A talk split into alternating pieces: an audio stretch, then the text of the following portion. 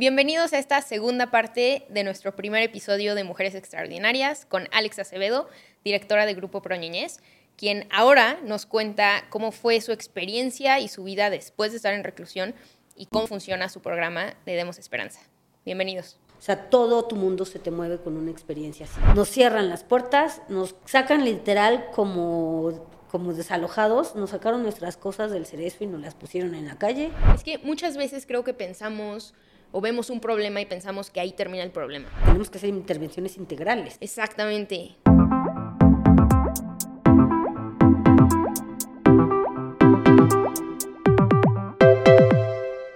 ¿Cómo entran los niños? Ajá, ¿cómo, bueno, ya, ya.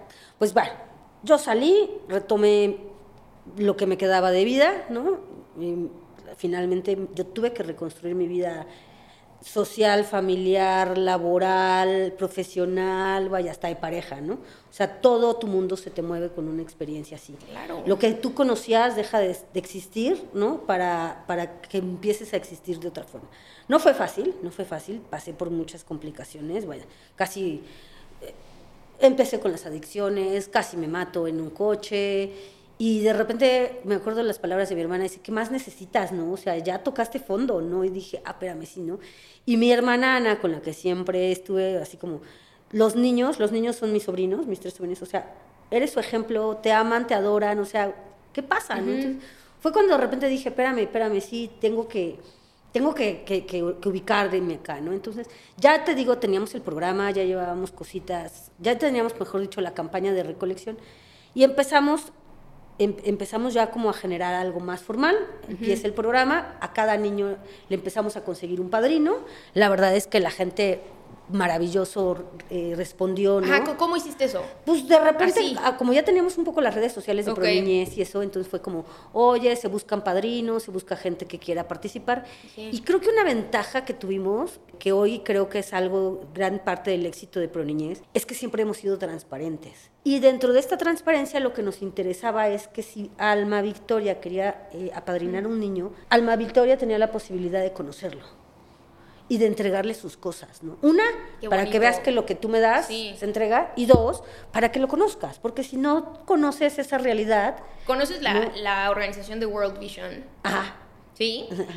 algo así, Que, ajá, es algo así, exactamente ese, esa idea. esa idea de si es real y, y tienes una relación personal con este Y ser humano, no nada más estás donando por donar. Claro, Y ahora imagínate que la puedes ir a ver. Y esos voluntarios entraban conmigo, la administración anterior, la verdad es que el director Heriberto y el director Carlos Taboada fueron unas maravillosas personas, Nacho, este, Nacho Molina, porque nos permitieron llevar el programa, nos permitían entrar con 10 voluntarios una vez al mes, hacer actividades con los niños. Entonces, pues ahora sí que se lanzaba la convocatoria, oigan, el 27 es la, los primeros 10 que se anoten, ¿no? Entonces, pues se anotaban, iban, convivían con los niños, logramos poner la ludoteca. Y lo que implica es que, claro, o sea, tú sales motivada e invitas a otra persona, e Sí. invitas a otra persona. Y no es lo mismo que tú le mandes a un niño su despensa a que conociste a, este, a Renata y vas al súper a comprarle el pañal, pero ya te encontraste el mameluco. Entonces ya no nada No, más le compras el pañal. Renata, ya sabes que Claro, le gusta. Y ya nada más no le compras el pañal,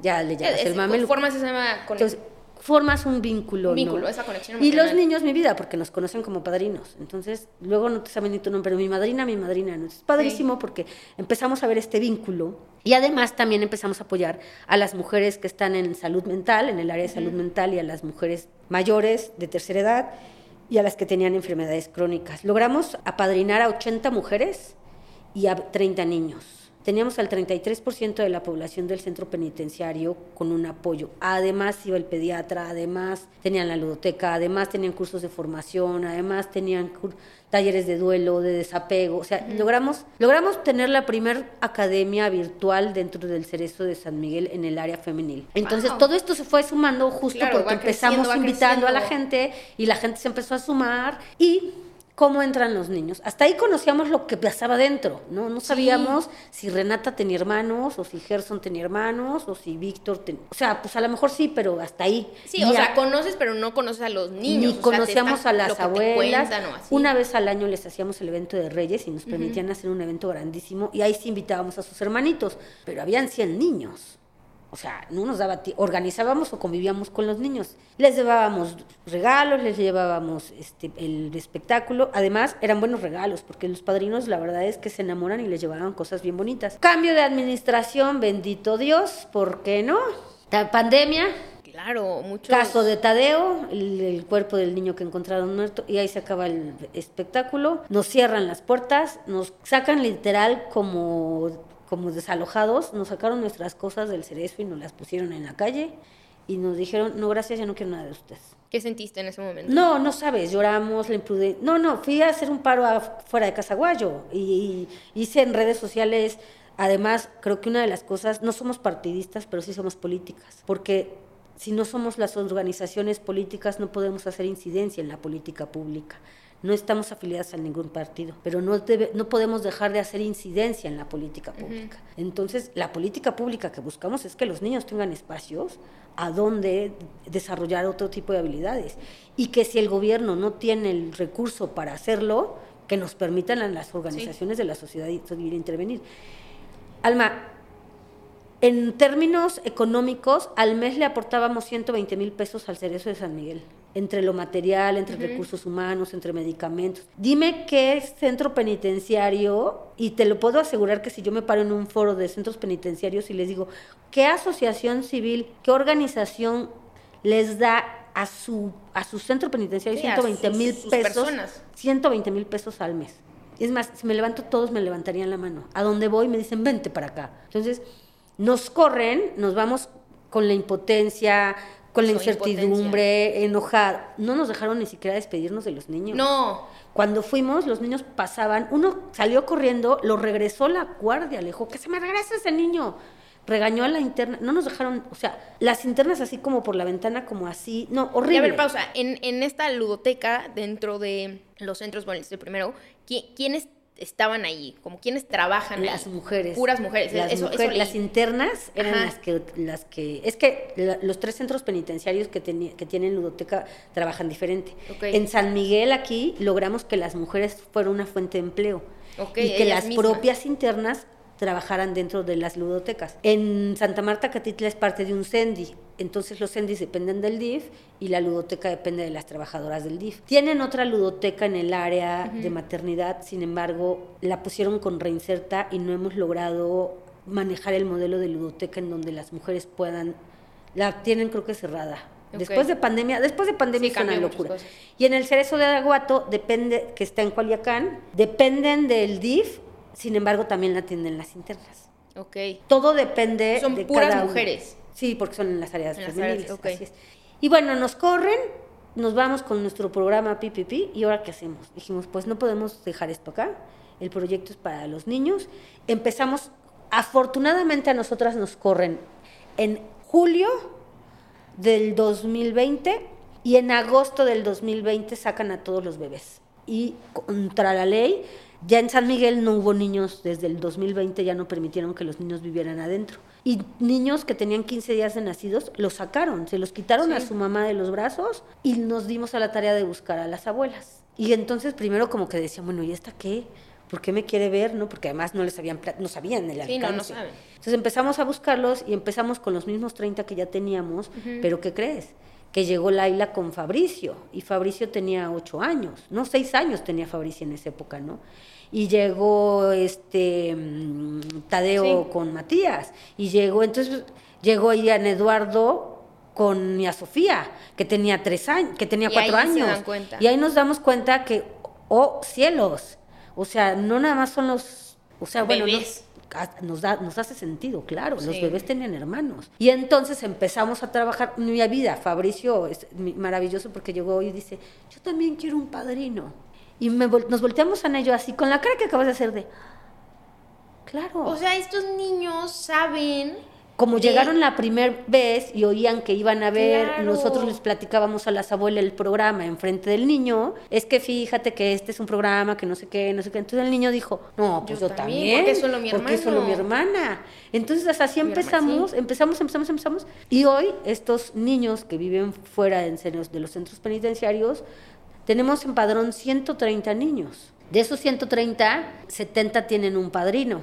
que les da cosas. Los otros, pues ahí estamos buscándoles todavía padrino y así es como nos hacemos de estos pequeños. Y hoy empezamos con el programa, pusimos un centro de atención para estos niños en donde además tienen una ludoteca disponible para ellos, tienen atención psicosocial, tienen talleres, formamos una red de apoyo para las abuelas, porque además no nos habíamos dado cuenta del gran problema social que implica que una mamá, que una abuela de 45 años, con un hijo de 18, uno de 16 y uno de 12, le lleguen una de 2, una de 4 y una de 6. Entonces ahora la señora de 45 años tiene seis hijos y la señora se dedica a hacer el aseo en las casas. Es que muchas veces creo que pensamos o vemos un problema y pensamos que ahí termina el problema. O esa persona está sufriendo de eso, entonces esa persona tiene, no sé, una discapacidad y entonces pues está esa persona es la que se limita y en realidad son las familias, o sea, todas las familias, para bien o para mal, se ven afectadas de lo que pasa en cualquier elemento de esa familia, ¿no? Claro.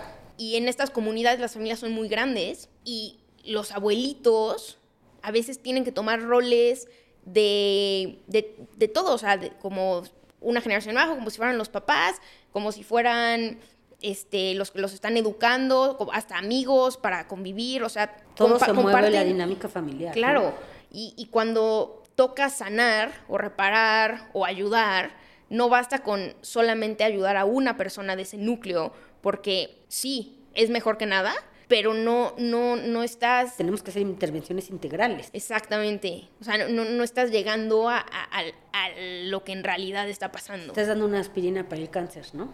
Sí. una curita. Pues mira, justo ese es la, la famosa, el impacto, ¿no? La trascendencia de la pena, ¿no? Al final, todos estos niños, también empezamos a trabajar con niños. En, en, Latinoamérica se está acuñando un término que se llama NAPES, que son los niños, niñas y adolescentes con referente adulto de crianza privado de su libertad. Es decir, no solo los hijos de las personas que están en reclusión tienen la trascendencia o sufren la trascendencia de la pena. Uno de los primeros impactos es el cambio en el rol en los roles familiares y en la dinámica. Sí. Los niños de 14 años se convierten en cuidadores. Hasta más chiquitos. toda la familia cambia en torno a la mujer o a la persona que está presa. los recursos económicos, porque en México la justicia ni es pronta, ni es justa, ni es equitativa, ni es gratuita. Entonces, todos los recursos se empiezan a ir para pagar al abogado, para ir a pagar la visita, para ir a darle dinero para que pague el agua. A veces cuesta algo tan simple que al principio mencionabas, yo fui muy afortunada de que mi mamá me traía de comer todos los días. ¿Cuántas personas o cuántas mamás no quisieran llevarles a sus hijas algo? claro, claro. Pero lo que les cuesta es muchísimo mayor de lo que les va a ayudar. Claro, porque además mi mamá, y mi mamá era una persona, bueno, es una persona jubilada, que podía darse el tiempo de hacerme de comer y de irse a firmar, a formar una hora y media en la cola para entrar a darme de comer a las dos. La señora esta no tiene para irse a formar porque o trabaja, claro, o cuida a los niños chiquitos. Claro que toda la dinámica familiar cambia, ¿no? O sea, el rol, los cuidados, lo que me decías hace rato. ¿Qué tanto impacto tiene que un niño viva dentro del cerezo? Cuando yo te digo que la señora esta tendría que cuidar todavía un bebé de cero a tres años, mejor que se quede cuidada en el cerezo, porque en la colonia en donde vive, el de juntos se droga. En la esquina venden droga. Sí, yo lo vi desde mi privilegio de decir, a ver, de estar de que un niño esté encerrado claro. a que tenga una libertad y yo me imaginé un lugar sano. Claro, en mi casa. Yo si hubiera tenido un hijo, sí, que por se vaya nada casa, del mundo pero no. hubiera permitido que viviera en el centro penitenciario. Claro, pero eso, o sea, como dices, hablamos desde, el mi privilegio, del hombre blanco hegemónico, ¿no? Claro, me queda muy claro. Pensándolo desde esta forma, hay casos, ¿no? Hay, hay momentos donde sí, el niño, llamémoslo como sea, Carlos, Juanito, de hecho, tiene una vida más sana y está a salvo, preso, con su mamá, aunque no tenga esa, yo ya estaba pensando en la estimulación temprana y, o sea, es un bebé, tiene que conocer otras cosas, ni modo que esté encerrado. Pero en esos casos, ya, o sea, ya no estamos regresando a, lujo, ya no, no, hay que pensar en darles juguetes, hay que ver las necesidades básicas. Y si en, en el hogar donde va a estar sin su mamá, libre, en realidad va a ser Va a correr una más condena riesgo. y va a correr más riesgo, pues, pues sí, creo que es mejor. Claro, o sea, los niños ahí. que viven, acompañan a sus mamás que están presas, viven en unos ambientes diferentes. Pero creo que aquí, digo, lo que hay que, que pensar es en este contexto y en esta problemática social que tenemos. Nosotros empezamos a trabajar con niños, me dicen, ¿de qué años ¿A qué años tienes niños? Pues tengo hoy, tengo de 0 a 18. Porque los niños de hace 8 años que tenían 8 años, hoy tienen 16. Sí. Y los hermanos, cuando entró la hermana, tenían 14 años. Ocho años después ya tienen 20. ¿Y qué hago? Les digo, bueno, ya, Dios, gracias. Sí, ya, ya ya cumplió. cumpliste 12, ya no puedes estar en Demos Esperanza, que Dios te bendiga, ¿no? Ha ido creciendo, evolucionando. Que vamos creciendo, Claro. el proyecto va creciendo, la- los niños van creciendo. Y bueno, pues al final, te digo, la trascendencia de la pena es un golpe fuertísimo, porque además, ahora te pongo en el caso de la abuela que se llama Doña Carmen, que es la mamá de una secuestradora. Si secuestró o no, ese es otro tema. La señora es la mamá de una secuestradora. La señora es la mamá de una asesina. Y le van a dar una sentencia a su hija de 50 años. No, y, lo que eso te genera a la mamá en, en su comunidad, ¿no? ¿Quién va a querer que la Ah, no, mamá de una secuestradora... Tengo, tengo muchos niños que, que, que están, eh, viven en una doble realidad, viven con estrés, con ansiedad, con niños que no quieren ver a su mamá porque están enojados con ella, porque las Claro. abandonó. Y entonces hay que explicarles, pero hay que explicarle al todo el contexto familiar. Sí, pero un ¿No? niño diminuto, o sea, ¿cómo lo va a entender? Un O niño sea, de 8 años que dice, no quiero ver a mi mamá porque me abandonó. Qué, qué di- No. qué difícil, qué Y duro que para la mamá. Cuando hablo con la abuela y oigo el diálogo, el, el- el- la narrativa de la abuela, digo, pues claro, o sea, estamos exactamente igual. Sí, y, la abuela también lo está abandonando, porque además la abuela lo Sí. está abandonando Para- para irse a trabajar. O sea, a esos niños los veo abandonados por la mamá y abandonados por la abuela, criados por las hermanas. y luego esperamos que esos niños no cometan ningún delito, que estén sanos, a pesar ¿no? de que tienen una huella de abandono y además enorme. llegan y pobres porque llegan las abuelas a regañarlos, tú porque no y más contra las niñas, porque además las niñas tienen culturalmente el deber de cuidar, ¿no? Entonces, la de 14, 16 años tiene que cuidar al hermano de 18 y de 20 y tiene que cuidar al chiquito y les tiene que lavar la ropa. Y Madre Santa, aparte de todo ya se consiguió empleada doméstica la abuela, ¿no? Con la pobre niña de 15 años que no tiene ni para dónde. Entonces, esto es un poco lo que trabajamos. Buscamos una con la parte asistencial de conseguirles eh, pues una despensa, ropa, útiles, pues que ayuden, que se ayuden en las familias. Y la otra, en el centro Demos Esperanza, pues lo que buscamos es que tengan un espacio Sí. de confort, ¿no? Ay, o sea, los niños llegan y así de, ay, no, yo prefiero estar aquí en mi casa porque mi papá es alcohólico y nada más llega a gritarnos, ¿no? Claro, con tanto problema, por supuesto, vengan y estemos, Sí. y qué mejor que estén en un lugar seguro, acompañados de los voluntarios, acompañados de nosotras. Y bueno, pues eso es lo que buscamos, Alma. Sí. Hacer un programa que realmente, mira, yo, yo no sé si cambio vidas Sí, sí lo hace. ni sé si transformo vidas. A mí me gusta más pensar que acompaño a estos niños un poco con mi experiencia, ¿no? O sea, a lo mejor de, de decir... A ver, también es imposible pensar que podemos cambiar un problema sistémico con una, aunque a pesar de ser una organización muy grande, con una sola organización o una fundación, ¿no? pero creo que sí cambias vidas porque, o sea, le has cambiado la vida a cada uno de esos niños. Al- al- no estoy diciendo que la hayas perfeccionado, no has cambiado la vida por completo, pero sí has cambiado esa vida. O sea, es esa forma de, de ver el mundo, tan siquiera presentarles una realidad diferente, para que dejen de normalizar todos los traumas que, hay- que, que han pasado en su infancia y que ven. Y no, si no están expuestos a que existe un espacio donde no me van a gritar, no me van a pegar, si nunca han conocido que existe X, Y, Z, Claro. pues no tienen ni siquiera la opción de intentarlo.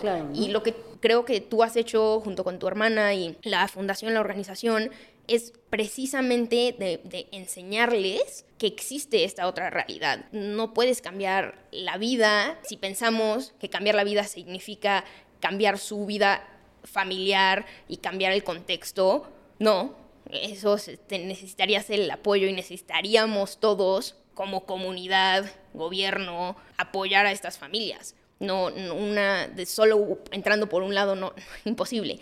Pero sí estás cambiando la vida de estas personas, o yo pienso, porque les estás enseñando otra realidad, les estás ofreciendo cariño, amor, respeto, valores súper importantes que regresando a mi infancia, yo aprendí de una forma muy bonita. Y privilegiadamente fui a colegios que hasta era como, ay, ya no quiero hacer el valor del mes porque ya estoy cansada, ¿no? O sea, yo, ¿por qué tengo que escribir qué significa la amistad para mí? Si tengo a mis amigas. Exactamente. hay, hay muchas personas, esa no, es, esa no es la norma, hay muchas, muchas personas en el mundo que nunca han tenido una relación o un vínculo sano, donde se respeten los roles, donde se respete la jerarquía, donde respetes que eres un niño. O sea, no puedes pedirle a alguien de 14 años que se haga responsable de un bebé y, lave y, haga todas estas cosas. Le estás quitando su niñez, su infancia. Solamente te, te interrumpí porque acabas de decir como, y al principio creo que lo mencionaste, como, bueno, yo no sé este qué, o sea, tan extraordinaria soy o qué y yo, si puedo servir de algún espejo por un microsegundo en este día de tu vida, te quiero decir que lo poco que conozco y lo que he investigado y lo que he visto y después de esta plática, sí eres una mujer extraordinaria y sí estás cambiando vidas. Porque hay veces que pensamos que es algo significativo y, le estás cambiando la vida a una persona 100%. O sea, imagínate, me dijiste, ¿cuántos niños? 130. 130 niños, 130 vidas en tu infancia que, o sea, imagínate si no tuvieran esta experiencia, su vida a lo mejor seguiría igual. Y, y ahorita van a seguir por el mismo camino, ¿no? No, no estás pavimentando un nuevo futuro, pero sí les estás demostrando que existe una forma diferente y, y de vivirla y ahora en su mochilita de herramientas para la vida tienen. valores.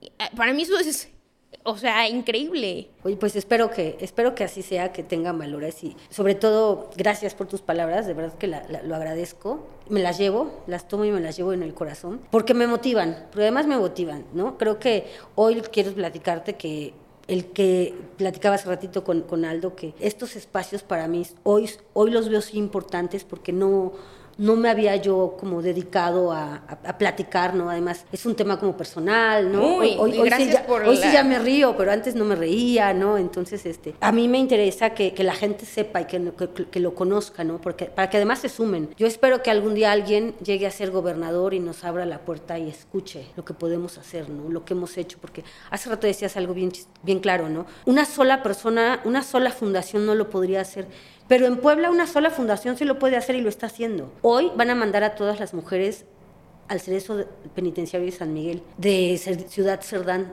Todas las mujeres que estén presas en el estado de Puebla las van a llevar a Ciudad Cerdán. Ciudad Cerdán está a dos horas y medias de Puebla si tienes un coche que te lleve y te regrese, ¿no? Sí. Entonces va a ser muy complicado para muchas personas, empezando para las familias, ir a ver a sus hijas hasta allá llevar a sus niños hasta allá. Tristemente hoy llegan a verlos y no las dejan entrar. Entonces ya que se aventó la abuelita, porque tengo abuelitas de 45 años, pero tengo otras de 65 que tienen a niños de 6 años. la travesía para llegar. Ya que, llegaron, no las dejan pasar. No.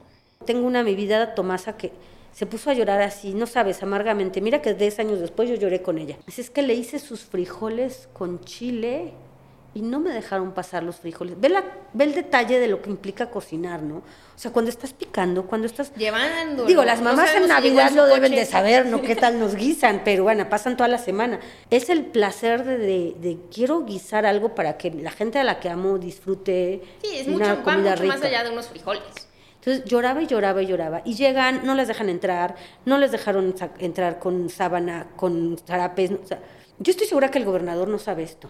Obviamente no. No, o sea, porque digo, eso es inhumano. Acaban de llevarse a los últimos tres bebés que estaban aquí en, en, San Pedro Cholula. Les dan rancho. El rancho es la comida que ofrecen los centros penitenciarios. Claro que tengo niños con diarrea, enfermos, no les dan los pañales, les llevas cosas y no se las entregan. Entonces, digo, hay 20 bebés presos. ¿Tú crees que no podríamos trabajar para esos bebés presos? No, 20 bebés en prisión. Sí. ¿Tú crees que no podríamos trabajar como sociedad para esos 20 bebés, darles un espacio digno y un espacio bonito y llevarles estimulación temporal? Porque además ya conseguimos el recurso para poner la ludoteca dentro del cerezo de Ciudad Cerdán. Entonces digo, lo que necesitamos es voluntad, alma victoria. Voluntad, voluntad del político, voluntad de la gente, voluntad tuya que me digas, sí quiero, sí quiero apadrinar a uno de esos bebés.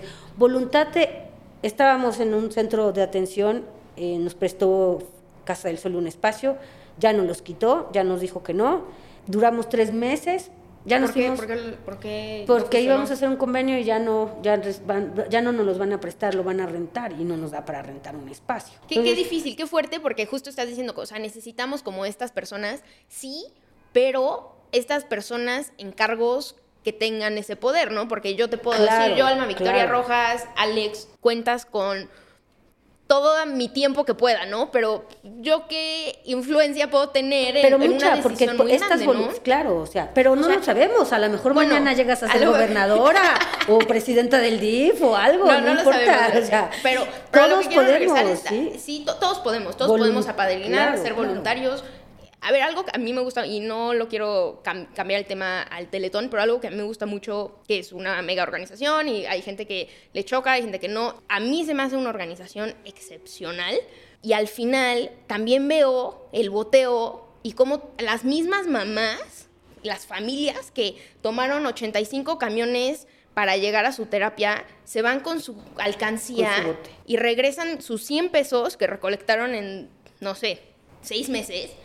Y yo, estúpidamente, porque esto me da muchísima pena mencionarlo, una vez le dije a mi papá como, ¿por qué hacen eso? O sea, 100 pesos, mejor llévate tú la alcancía con tus amigos o yo, o sea, como que, ¿por qué les estamos pidiendo a estas personas que apenas si pueden dar un peso, que den un peso?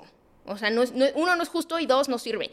Gran error, o sea, en mi mente ignorante de ese momento, pensaba que solamente pueden ayudar las personas súper ricas o los grandes corporativos, y no. El, todo el lema de Fernando precisamente es que cada mexicano, si todos los mexicanos diéramos un peso, se pueden construir estos, Grandes estos, cosas, estos claro. Un peso, pero todos los mexicanos, o sea, es algo que yo, yo de lo que más me llevo del CRIT, además de mis amistades, que regresando al vínculo que hace saco yo con los niños, uno de mis niños favoritos, que creo que ve mis podcasts, así que si ves esto, Lian, que tengas un excelente día, ese, justo ese, esa conexión de, o sea, esas amistades que yo tengo con los niños para mí son invaluables. Pero además de eso, lo que me llevo de- del teletón para el resto de mi vida es decir, un, o sea, el granito de arena aporta. Si todos damos un poquito, funciona. No necesariamente, o sea, esa mentalidad que yo siempre he tenido de no solamente tienes que ser muy, muy grande, tener mucho poder, lo acabo de decir, o sea, y me quiero autocorregir. Cuando dije, yo, Alma Victoria, ¿qué voy a hacer? ¿Necesitaría ser gobernadora? No, yo, Alma Victoria, con mi podcast de Podría Ser Podcast, puedo, estoy ayudando de alguna u otra forma. Y creo que en tu organización justo necesitamos esas personas que tengan esa mentalidad de lo que yo sí puedo aportar, lo voy a dar en mi circunstancia, en mis capacidades, porque sí cambias vidas y sí, sí funciona. Claro. Además, creo que, eh, creo que como, como, como te dije desde un principio, es una, es una intervención de prevención. O sea, aquí lo estamos, estamos buscando que a futuro todos queremos un lugar más seguro para vivir. Sí. Y, y- y es algo por lo que sí podemos hacer. Dirías tú, me voy a ver horrible. No podemos Sí. hacer muchas cosas en contra del cáncer o la obesidad infantil. O, o a lo mejor de la obesidad todavía sí, pero contra el cáncer no lo sabe. Nadie sabe cómo, cómo evitarlo. Todos queremos una, un, sí, pero un- no un- nos- un lugar, no nos han dicho dado. los laboratorios. Todos queremos una ciudad, una sociedad más, más segura. Todos Claro. queremos que nuestras hijas salgan a la calle tranquilamente. Todos queremos que nuestros hijos salgan tranquilamente. Yo muchas veces lo dije, yo puedo, yo si hubiera tenido hijos, estoy segura que les hubiera dado la mejor universidad del mundo. Y que tendrían ahorita el carro, el carrazo del mundo, porque hubiera yo trabajado Sí, infinitamente para que mis hijas tuvieran todo lo que yo no tuve, porque así crecí en la generación de la austeridad, de la carencia. Le voy a dar a mis hijos todo lo que no tuve y le quité todo lo que sí. Pero nadie me iba a decir que cuando mi hijo estuviera aquí afuera de la isla, alguien le metiera un balazo para quitarle el coche. ¿Cómo podría yo prevenir eso más que trabajando con al que le tengo que dar la oportunidad de encontrar un trabajo? Al que le tengo lo, que- Sí, a, muy, otra o sea, persona veces- a la que le tengo la opor- dar la oportunidad. Yo sé y entiendo el tema del centro penitenciario y la gente que está en el cerezo, todo el mundo decimos, los delincuentes, los malos. Pero, ¿Cuántas personas pero los niños no son ni los delincuentes ni los malos. Estos pequeños, de verdad, son unos seres maravillosos, son niños con muchas carencias, más allá de económicas, afectivas, y que realmente necesitan estos espacios, ¿no? Y que lo que sí te digo es que creo que lo que necesitamos son voluntades. Hoy tenemos una fundación, hoy tenemos un proyecto ya hecho, somos donatarias autorizadas, tenemos, el año pasado nos ganamos, nos dieron nuestra certificación de transparencia y rendición de cuentas, porque mucha gente dice, ¿en qué está? Acá está. Y puedes venir todos los días a ver dónde está el dinero, y puedes venir a hacer cosas, y puedes ir a tocar puertas, ¿no? En una de esas alguien, yo mi hermana sueña con el hombre rico que tenga un terreno que nos done para poner esto, porque además las grandes fundaciones pusieron por terrenos donados. Somos donatarias autorizadas, entonces además creo que el tema de, la de, ser donatario autorizado es muy claro. Es, es, fue una filosofía y un propósito es, el gobierno no puede tener tantos programas como quisiera, porque entonces tendría que solucionar la vida, pero le permite a las organizaciones de la sociedad civil que parte de lo que me vas a pagar a mí de impuestos se los des a ellas, para que ellas lo administren y lo ejecuten en programas específicos. En dos palabras, el gobierno no tiene un programa que rehabilite habilidades socioafectivas de los niños y tú, empresario, me puedes dar a mí el 7% de tus utilidades anuales y vas a saber dónde está el dinero, porque además, tú sí, cuando yo pago el IVA, no sé dónde fue mi lana. Cuando yo pago el ISR, no sé dónde fue mi lana. Pero si tú me pagas a mí, me, aportas a mi asociación civil, puedes venir todos los días a preguntarme, oye, ¿dónde está mi lana? Acá está tu lana. Mira, con el terreno que me diste, construimos. Este está, está muy bonito. Por cierto. ahorita ¿no? puedes, contactamos contactamos al de aquí junto, ¿no? Puedes, puedes darme un terreno. Acá está, aquí estamos haciendo esto. Digo, al final, Televisa, con el Teletón y el CRIT, eso hace, eso hizo. Al final, lo que hace es, no le voy a dar mis impuestos. Además, no ni siquiera le puede dar sus impuestos completos, solo le puede dar un porcentaje de lo, de, de lo que tiene que declarar de impuestos. Entonces, claro que son programas que juntos podemos hacer, ¿no? Entonces, creo que la, propuesta y lo rescatable de este podcast que me encanta que me hayas invitado es que veamos a estos niños, que veamos hasta a, este sector de la población que ha estado olvidado, porque desde el 2016 para acá todos nos fuimos a ver a los de 0 a 3 años. Está reinserta que solo ve a esos niños y, que entonces em, em, estamos con ellos, con ellos. Pero habemos otros espacios, habemos otras fundaciones que no solo estamos viendo estos niños, ¿no? Que ya los vimos, porque además yo te puedo jurar, y, me atrevo a decirlo así abiertamente, que el problema de los niños que viven dentro de un centro penitenciario en Puebla, si la administración pública nos permite trabajar, está resuelto. Les vamos a poner una ludoteca, les vamos a trabajar un programa. Angélica Ávila es nuestra pediatra y Juana Bonilla, maravillosas personas Juana tiene una clínica particular a donde los niños llegan y no les cobra un peso. Bueno, hasta les da de comer a las abuelas cuando las lleva. Y, y Angélica nos dedica un día completo para ir a, este, a revisar niños, o sea, completitos. O sea, hay, voluntad hay, ¿no? En tema es que hay otros 500 niños fuera con los que tenemos que trabajar, con los que tenemos que desarrollar otro tipo de habilidades socioafectivas, no solo con ellos, con todos. A mí me queda claro, por eso tengo mi programa de ludotecas, a mí me queda claro que hay que trabajar hoy más que nada en reforzar valores, ¿no?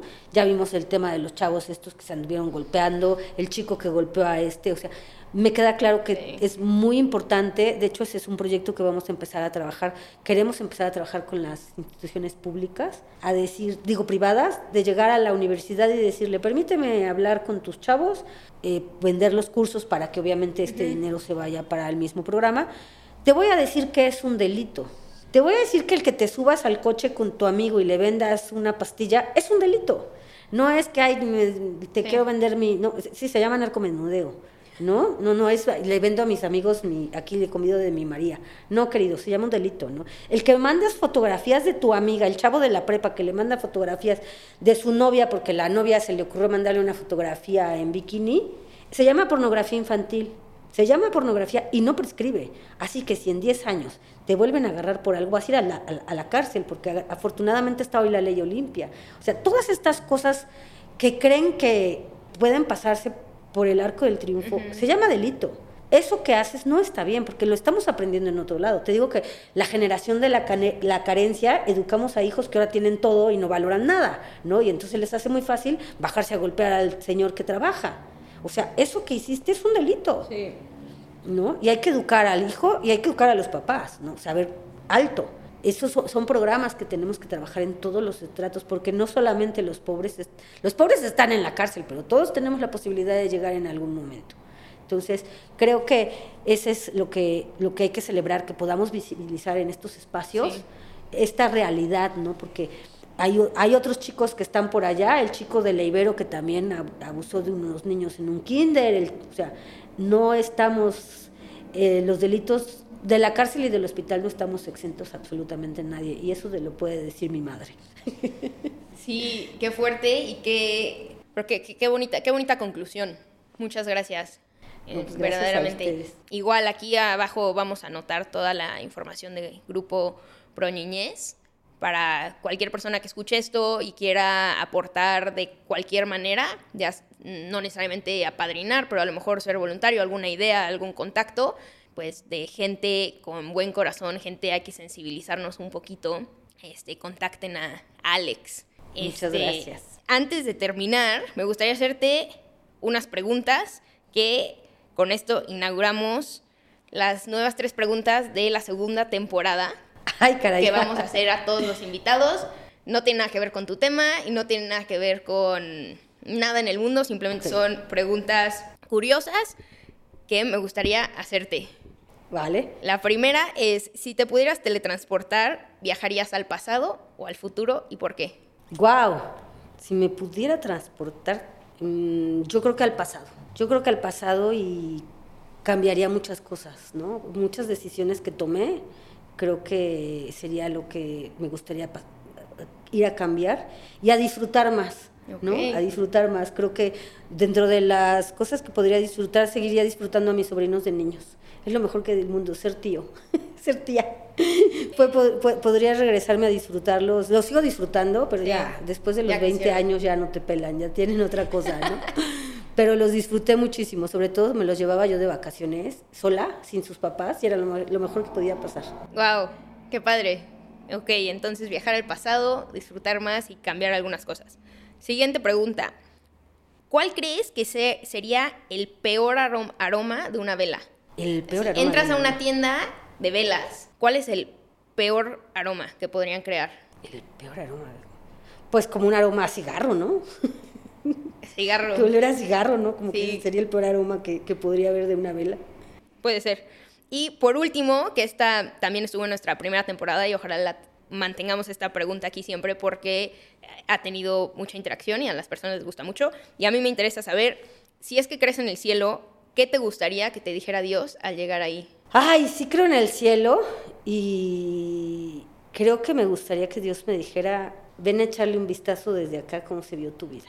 O sea, como me dijiste que no tocabas vidas, ven a ver lo que hiciste. Wow, poder ver tu vida bajo los ojos, de, Dios. Qué bonita respuesta, creo que ha sido mi favorita. Eso me encantaría.